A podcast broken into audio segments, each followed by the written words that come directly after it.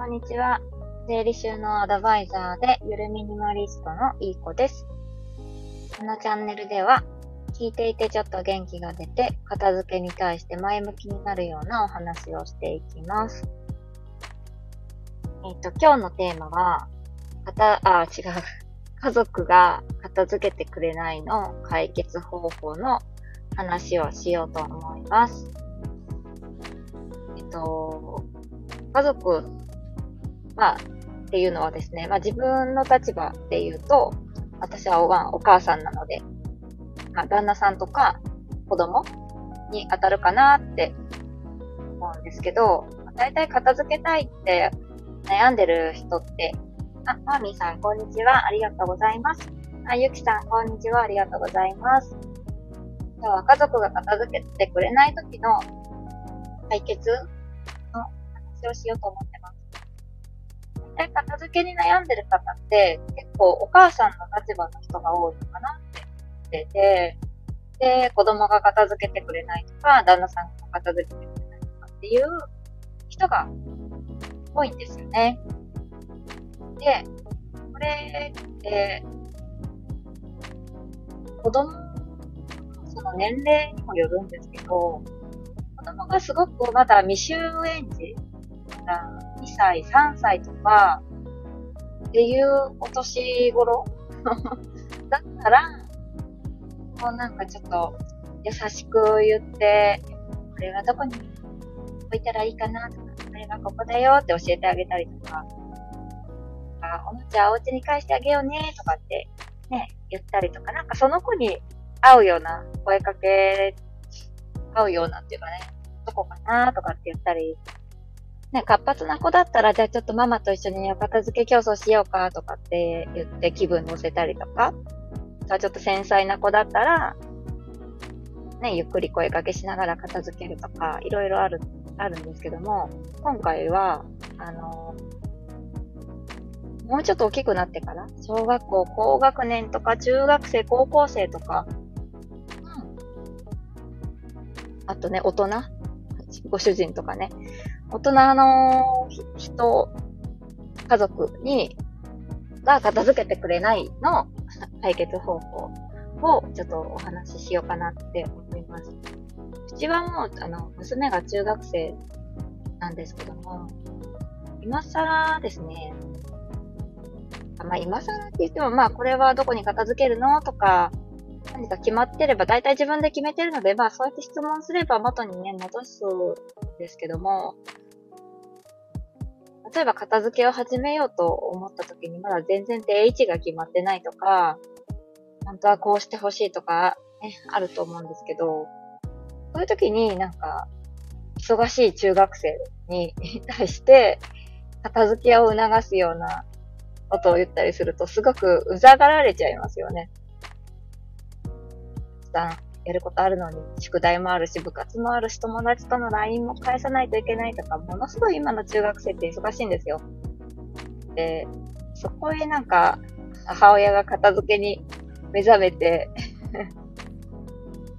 ね、えー、どこに片付けたらいいの？とか なんか、たくさん話しかけられたら、単にうるさいなーってなっちゃうのかなっていう感じなんですけど、どうでしょうか？マーミンさん、ゆきさんのお家は、お子さんが、マーミンさん家はいらっしゃるのかなじゃじゃじゃ。いらっしゃるのかなお子さんが。小さいかなで、そういう声かけしてもなんかまともに帰ってこない時もあるというか、なかなか会話する時間もなかったりするのかなってとこで、じゃあどうしたら家族が片付けてくれないを、悩みを解消できるかっていうと、やっぱりお母さんが操作できる。お母さんが管理してるものから黙々と自分が片付けるっていう姿を、まあご主人とか、ね、大きいお子さんに見せていくのが先決なんじゃないかなと思います。あ、ゆきさんありがとうございます。我が家は旦那と二人ですが、旦那は本当に気が利か、あ気が向かない限り片付けしないので、片付けてと言わなくなりました。わら。あ、でも気が向くとお片付けはしてくれるんですか？すごい。そっか、期待せずにね、片付けてってもう言わなくしたんですね。ね。年に数回です。あ、でもすごいすごい。えー、ご主人のタイミングがあるんですね。素晴らしい。ね、タイミングがあるんだなって、ゆきさんが理解してくれたから、いいですね。言わなくても言ってくれる気が。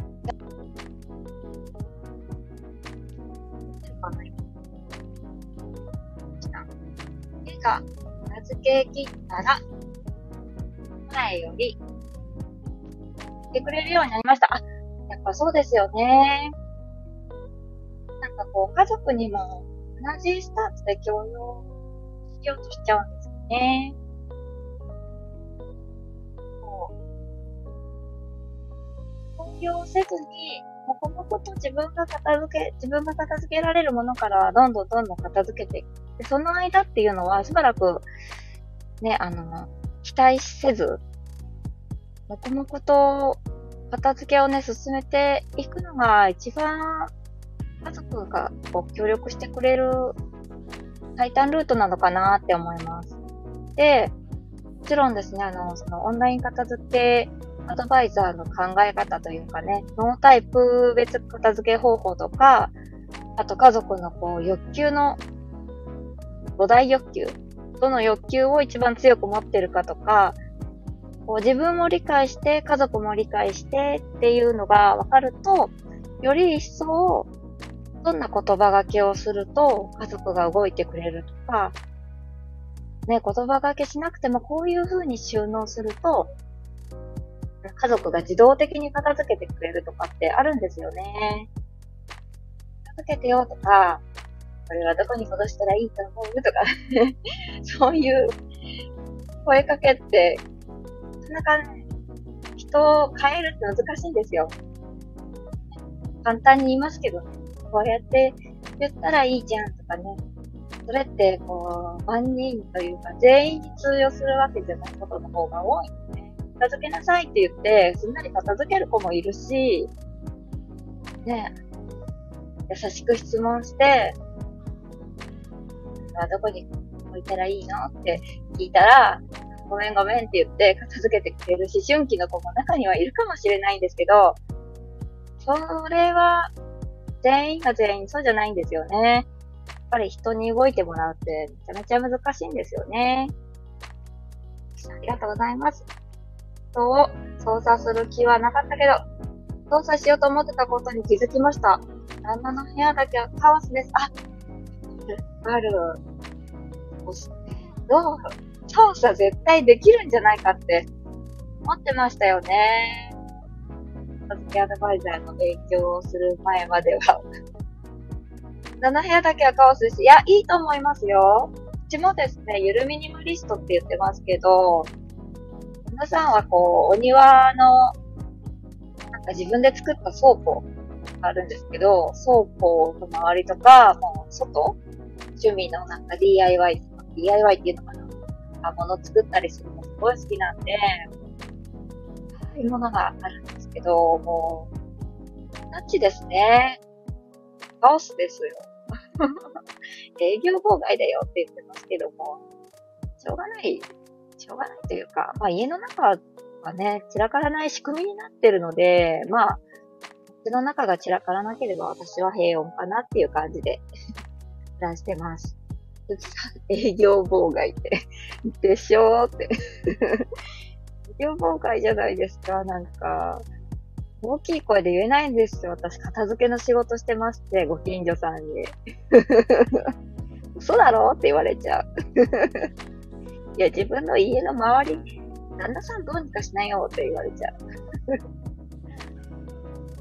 いや、でもね、本当に人を変えるなんて、まあ、素晴らしいですよね。片付けなくても片付けが全てじゃないですしね、その、片付けてスッキリしたいっていうのは、私、家族の中で私の価値観であって。それを、ま、守りたいがゆえに、まあ、散らからない仕組みをね、作って、まあ、生活してるっていう感じで、決して家族全員に散らかさないように、ね、価値観を押し付けたりとかね、しないです。しないけど、あの、散らからない。家の中は散らからないっていう感じですね。確かに、結局片付けに興味があるかやりたいかが重要ですもんね。うんうんうん。そうですよね。そこでね、あわよくば、あすっきりしてる家っていいなって、ね、子供たちとかね、旦那さんが、ってくれれば、万々歳ですしね。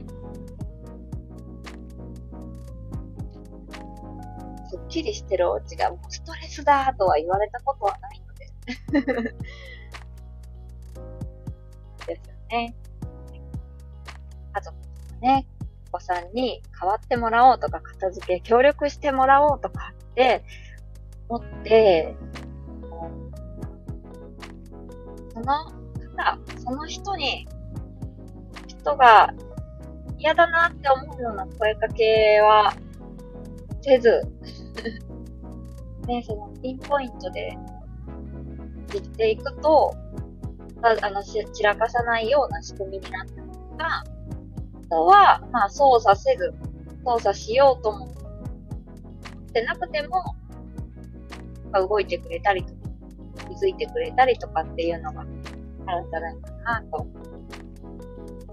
求められてもないのにアドバイスしたりとか、嫌ですもんね。子供さんだって、ご主人だってね。一回もやりましたけどね。もここにプロがいるんだから、つけてって言ってくれれば教えるのにとかって 言っちゃったりとかしたんですけど、全く、片付け興味ないんで、倉庫は、家の外は、そのままです。うちの旦那は、生活感があるのがいいらしく、物をしまったり、綺麗にしすぎると嫌だって言われます。ああ、そういう方もね、そうですよね。ある程度の生活感は欲しい方もいますよね。うんうんうん。そうですよね。しまい込んじゃうとやっぱりすぐ使いたいものがすぐ、手が届かなかったりするのがストレスですよね。ねあ、トッツさんこんにちは。今朝はありがとうございました。ちょっとあんまりお仕事があったのであんまり旦聞けなかったんですけど、はい、ラジオ楽しいです。ありがとうございます。今日は家族が片付けてくれないの解決方法をお話ししてました。あ、いい子さんってありがとうございます。はい。はい。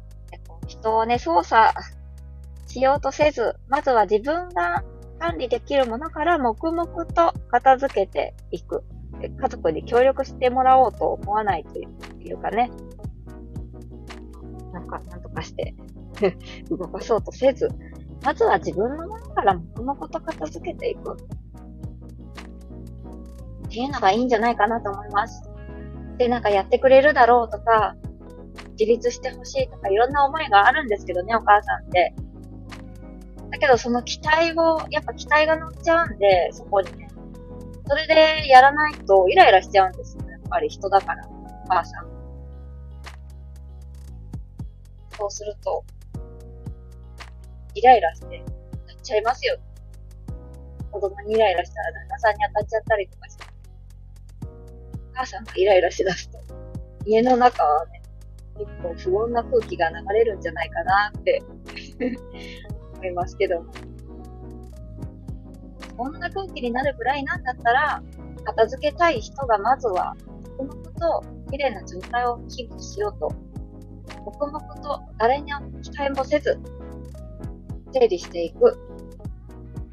っていうのが、やっぱり、すっきり暮らすためには、家族が、ね、その後に、散らかさら、散らか、散らかさなくなるには、最短ルートになるんじゃないかなって思います。はい。ございます。ありがとうございます。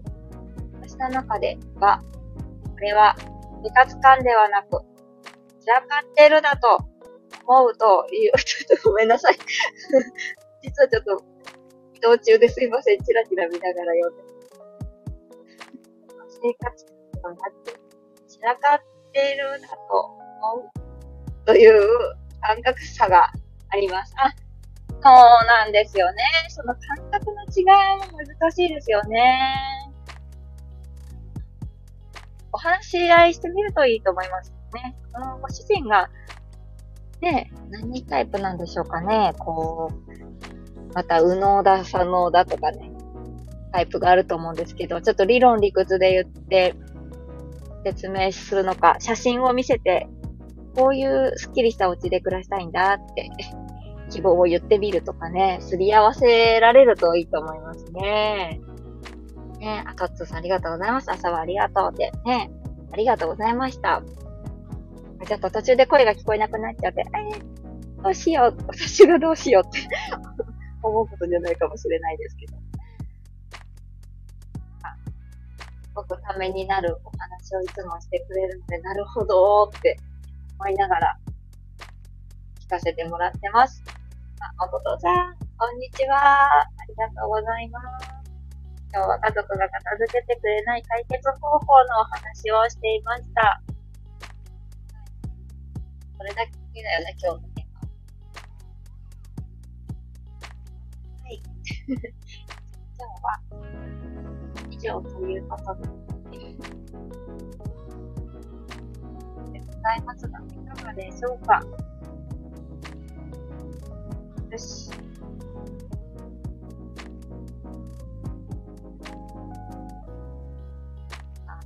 んな感じで今日は終わりにしようと思います。すみません。皆さん聞いてくださってありがとうございました。